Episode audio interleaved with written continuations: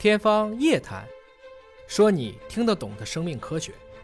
天方夜谭，说你听得懂的生命科学。各位好，我是向飞，为您请到的是华大集团的 CEO 尹烨老师。尹老师好。向飞同学好。很多网友问这个干细胞这个话题哎啊，因为干细胞现在很热啊但是你看国家的这个卫生部门刚刚发了一篇文儿，对啊，就关于干细胞美容哎这个事儿是，是不太靠谱的。哎，可是现在干细胞美容产品也挺多，这是今天这个国家药监局的官微啊嗯直接来辟谣的，所以大家也不用再问了啊。嗯，这个问题来讲的话，火了这么差不多有二十多年了嗯啊，大家时不时的一说搞不清楚了，咱们就干细胞一下。嗯啊，某种程度上讲呢，到今天啊，尚没有正式批准任何一款因为干细胞、免疫细胞已经有上市的了，干细胞还没有正式上市的药物啊。就是你想用它来美容这个事儿呢，我觉得先放一放吧。啊反正现在是不靠谱的。哎但是干细胞能干嘛呢？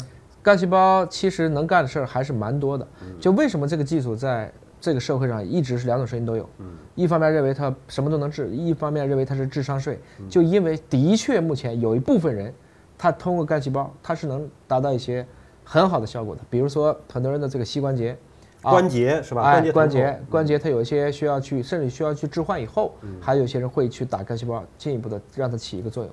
还有一些就是帮助它修复这些软骨组织。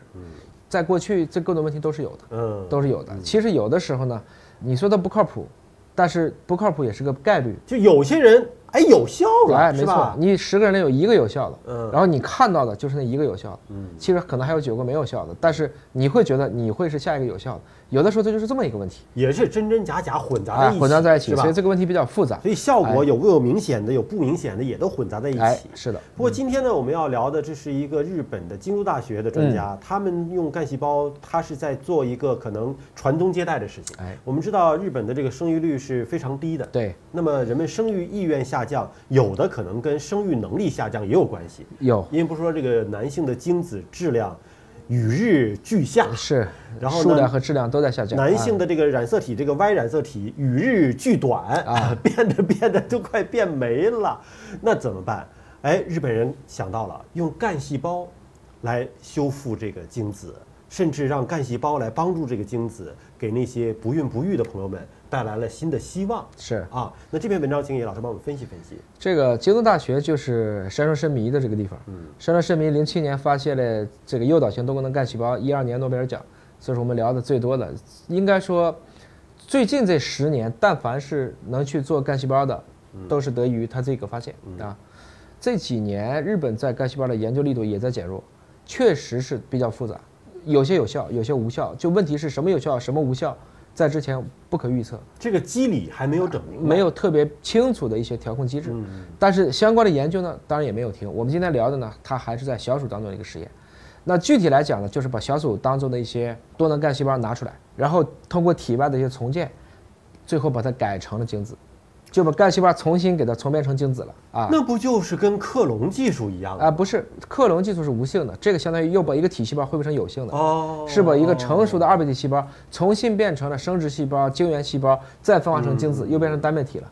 实际上是逆转的一些过程，相当于那个表原来只能从精子变成体细胞，它给它调回去了，又把这个体细胞逐渐恢复成一个原始的精子状态。也就是说，小鼠自己的这个生精的这个器官可能导致的精子质量不行，那就通过它身体的体细胞把它变回精子，哎，对吧？是那体细胞行，那让体细胞干这个事儿。对，所以整体来讲呢，它这个以前也有过类似的实验，我们当时也聊过嘛。其实不管是精子还是卵子，大家都可以向上，我们叫重变成也罢，叫诱导也罢，让它往回去回溯。所以我们当时开玩笑，如果没有人造子宫之前，女的可以自交，自己用自己的体细胞培育成个精子，跟自己的卵子放到自己的子宫里，那那那不会出现近亲结婚那出现那问题吗？那不是近亲结婚，就是他自己，就是他自己，当然不一样，是吧？因为他有一个重组，所以他跟克隆还是不一样的。嗯啊，我们现在这一段我们先不讨论伦理问题，就说技术啊。克隆是指把一位女性的一个体细胞当中的细胞核拿出来，放到一个受精卵里，嗯这是克隆。我现在说的是相当于他自己的一个孤雌生殖，嗯。但是是这个孤雌生殖呢，不是他自己的一个卵子二倍体化了，而是在于他先把他体细胞诱导成精子诱导成精子。再跟他自己的卵子结合成受精卵，然后因为女性是有子宫的嘛对，她自己可以生，这是当时就是大开脑洞的这个一种想法。我们还是把那个女性变成小鼠，可能这个伦理 更容易通过一点儿，对吧？是那如果是她自己的体细胞诱导成的精子嗯跟自己的卵子结合之后产生的这个是谁呢？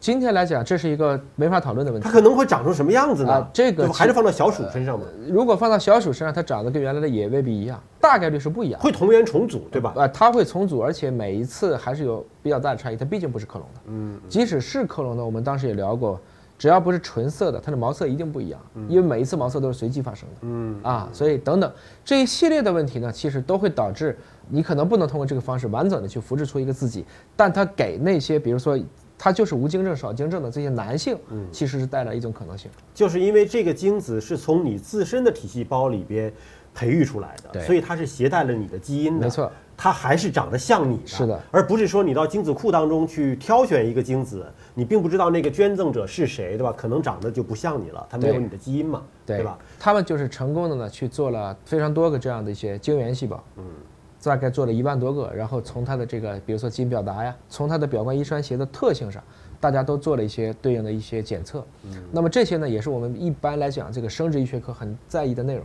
嗯，最重要的是呢，他想去看一看啊，你这种精原细胞已经做出来了，它到底跟自然产生的一不一样？对，他要把这个精原细胞呢又放到了小鼠的睾丸当中，因为发育成成熟的精子是要在睾丸当中来完成最后一步的。最后证明确实是可以变成精子，而且是可以跟卵子结合形成胚胎。嗯，胚胎移植到母鼠体内，发现它也就能受孕，所以整个这个过程就基本上是通了。啊等于还是精原细胞还要注回到活体的这个小鼠的睾丸当中去，对，让它再完成最后一步。对，但我这有个问题啊，因为精子毕竟是一个非常小的一个细胞，嗯，我们说这个人体最大的单细胞可能是卵细胞，对在小鼠身上可能也是这样啊。对，那么体细胞有可能通过干细胞的诱导技术变成卵细胞吗？卵子才是稀少的，嗯，但是卵子又是它最大的一个单细胞，它任何一个身体的体细胞可能都没有那个卵子大。它都是从生殖母细胞变来的。生殖母细胞再变成精原细胞、卵原细胞或卵母细胞，这个过程其实都是可以做得到的。就细胞的分化的全能性，并不取决于它大还是小，是取决于它的程序允许它长大还是长小，它要的能量是都有的。哦，这个文章到最后也证明了，就是这些到母鼠当中已经能够发育成小鼠，小鼠能生下来，过了一段时间，这些小鼠还是有生育能力还。能生下一代。也就是说，这条路径整个一个循环下来呢，看起来目前没有明显的一个缺陷。嗯，还是我说的，它未来的主要的应用是少精症和无精症的这些男性。也就是说，它从干细胞诱导成精子还是卵子，那是取决于那个开关往哪边，那个道岔往哪边拨。呃，还有一个就是外环境，对，你的这个激素环境等等。等道岔拨完了之后呢，它是变大还是变小，就是由那个道岔的机制来决定了。没错，因为我们在胚胎初期发育的时候本来也没有性别，也是在不同的雌激素条件的作用下，当然你有性染色体的配合，才慢慢出现了现在的状态。但即使你是 XY，我只要一直给你打雌激素，你也可能会变成我们讨论的像人妖这样的一个情况也是出现的，就是激素导致的。所以整个对于性、性别、生殖这一部分，应该来讲，通过小鼠实验，我们也看到了各种各样的科技的可能性和伦理上的受限性，所以最后要在这个点上去寻找一个平衡。再次提醒大家，这个实验还是在小鼠身上做的啊，大家不要做过多的往人类身上的联想了。好，感谢您关注今天节目，下期节目时间我们再会。